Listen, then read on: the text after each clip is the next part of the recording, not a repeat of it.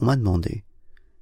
Certaines gens se retirent rigoureusement de toute société et aiment être seuls. Ils en ont besoin pour leur recueillement. Ou ne doivent-ils pas, en outre, se trouver à l'église? N'est-ce pas cela le mieux? Non, ai-je répondu. Et laisse-toi dire pourquoi.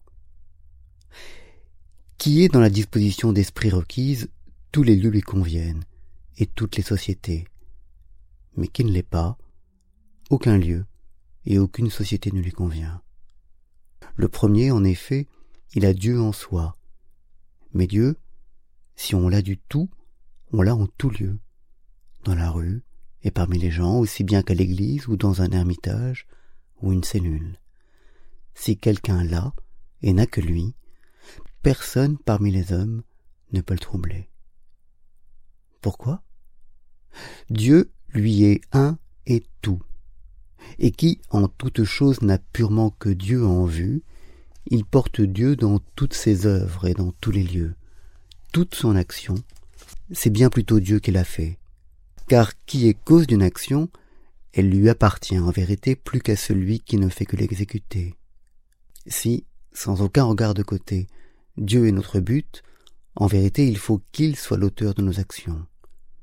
Et lui faire obstacle dans son action, Personne absolument n'en a la puissance, même pas l'espace et la pesanteur.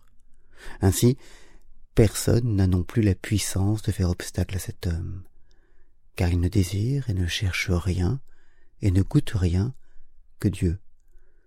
Dans toutes ses intentions, il devient un avec Dieu. Et de même qu'aucune multiplicité ne peut disperser Dieu, de même rien ne peut non plus disperser cet homme, ni le diversifier. Il est un dans l'un, où toute diversité est unité, inviolable unité. C'est au milieu des choses que l'homme doit saisir Dieu et habituer son cœur à le posséder en tout temps comme quelqu'un de présent dans le sentiment, dans l'esprit et dans la volonté. Fais attention à la façon dont tu es disposé envers ton Dieu quand tu demeures dans l'église ou dans ta cellule. Tiens fermement la même disposition d'esprit, et emporte-la au dehors parmi la foule et dans le tumulte, dans un monde si étranger. Mais, comme je l'ai déjà souligné ailleurs, quand nous réclamons pour cela une égalité d'âme, nous n'entendons pas qu'on doive tenir pour égales toutes les occupations, ni tous les lieux, ni tous les hommes. Ce serait tout à fait erroné, car, naturellement, prier est une meilleure œuvre que filer, et l'église un lieu mieux approprié que la rue. Mais tu dois, pendant le travail, avoir une égale disposition d'esprit et une fidélité égale et conserver vis-à-vis de ton Dieu un égal sérieux. Par ma foi, si tu avais une telle égalité d'âme, personne n'interromprait la continuelle présence de ton Dieu. Par contre, celui pour qui Dieu n'est pas une telle possession intérieure, mais qui doit, en tout, aller le chercher du dehors, ici ou là, où il le cherche donc d'une façon insuffisante, parmi des œuvres déterminées, des gens ou des lieux, c'est justement ainsi qu'on ne l'a pas. Et alors vient facilement quelque chose qui vous trouble. Et alors, ce n'est pas seulement la mauvaise compagnie qui vous trouble, mais aussi la bonne. Pas seulement la rue, mais aussi l'Église, pas seulement les mauvaises paroles et actions, mais tout autant les bonnes, car l'empêchement réside en lui. Dieu n'est pas encore né en lui. S'il l'était, il se sentirait, en tout lieu et en toute compagnie, parfaitement bien et caché. Il aurait toujours Dieu, et personne ne pourrait le lui prendre, personne ne pourrait faire obstacle à son œuvre. Sur quoi repose donc une telle vraie possession de Dieu? Elle repose sur le sentiment du cœur et sur une disposition d'esprit intérieur raisonnable, une orientation de la volonté vers Dieu.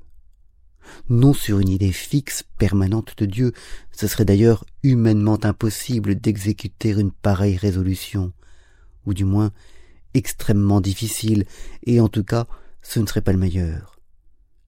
L'homme ne doit pas se donner pour satisfait avec une idée de Dieu. Quand l'idée disparaît, le Dieu disparaît aussi. Mais on doit avoir un Dieu réel, qui est élevé au-dessus de la pensée de l'homme et de tout le créé.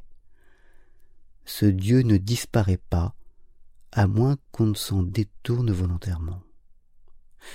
Qui a ainsi Dieu, essentiellement, celui-là seul prend Dieu divinement, et Dieu rayonne devant lui à travers toutes choses.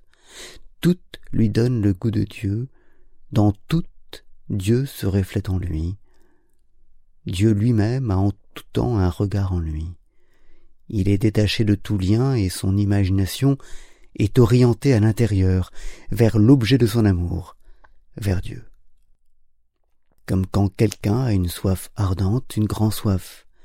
Il fait sans doute autre chose que de boire, il peut aussi penser à d'autres choses, mais quoi qu'il fasse, ou quoi qu'il soit, et dans quelque dessein que ce soit, l'image de la chose à boire ne le quitte pas, aussi longtemps que sa soif dure. Et plus sa soif est grande, plus intérieure, présente et continuelle, devient l'image de la chose à boire. Ou bien, qui aime quelque chose de tout son cœur, en sorte qu'aucune autre chose ne lui dit plus rien, et ne lui va au cœur, et qui n'a que cette chose en l'esprit et absolument rien d'autre, par ma foi, et en quelque compagnie qu'il soit, quoi qu'il fasse et à quelque besogne qu'il se mette, l'objet de son ardent amour ne s'éteint jamais en lui. En toute chose il retrouve son image, et plus son amour devient puissant, plus il a cette image devant les yeux. Cet homme ne cherche pas la paix, car aucune alarme ne le dérange. Cet homme est bien noté auprès de Dieu, parce qu'il prend toute chose divinement, meilleures qu'elles ne sont en soi. Naturellement, il faut pour cela de l'application et de l'abnégation et une surveillance rigoureuse de notre intérieur et une conscience éveillée, vraie, agissante, sur laquelle l'âme doit faire fond en dépit des choses et des gens. Ce n'est pas en fuyant le monde extérieur, en fuyant devant les choses, et en se tournant vers la solitude qu'un homme peut avoir une telle conscience. Mais il doit apprendre la solitude intérieure, où, et en quelque compagnie que ce soit. Il doit apprendre à se faire jour à travers les choses, à saisir son Dieu au dedans des choses, et à devenir capable de se le représenter effectivement en son intérieur, comme étant devenu maintenant une détermination de son être propre tout comme quelqu'un qui se propose d'apprendre à écrire.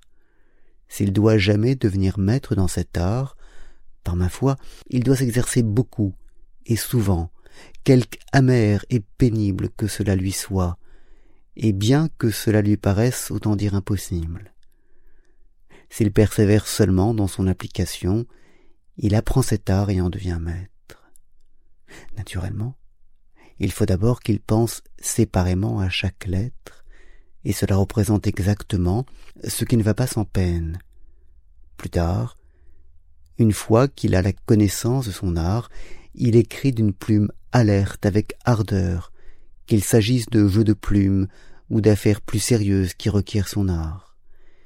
Il lui suffit simplement d'avoir conscience de vouloir manifester en fait son aptitude et encore qu'il ne pense pas en permanence aux lettres, mais à toute espèce de choses, il n'en accomplit pas moins sa tâche en vertu de son art. Ainsi, l'homme qui jouit de la présence divine doit aussi rayonner sans aucun travail. Il n'a pour tâche que de se dépouiller simplement de tous les éléments étrangers, et une fois pour toutes rester vide des choses. Ici aussi, il faut au commencement une application d'esprit et un attentif travail préalable, analogue au tracé de l'A, B, C pour l'écriture.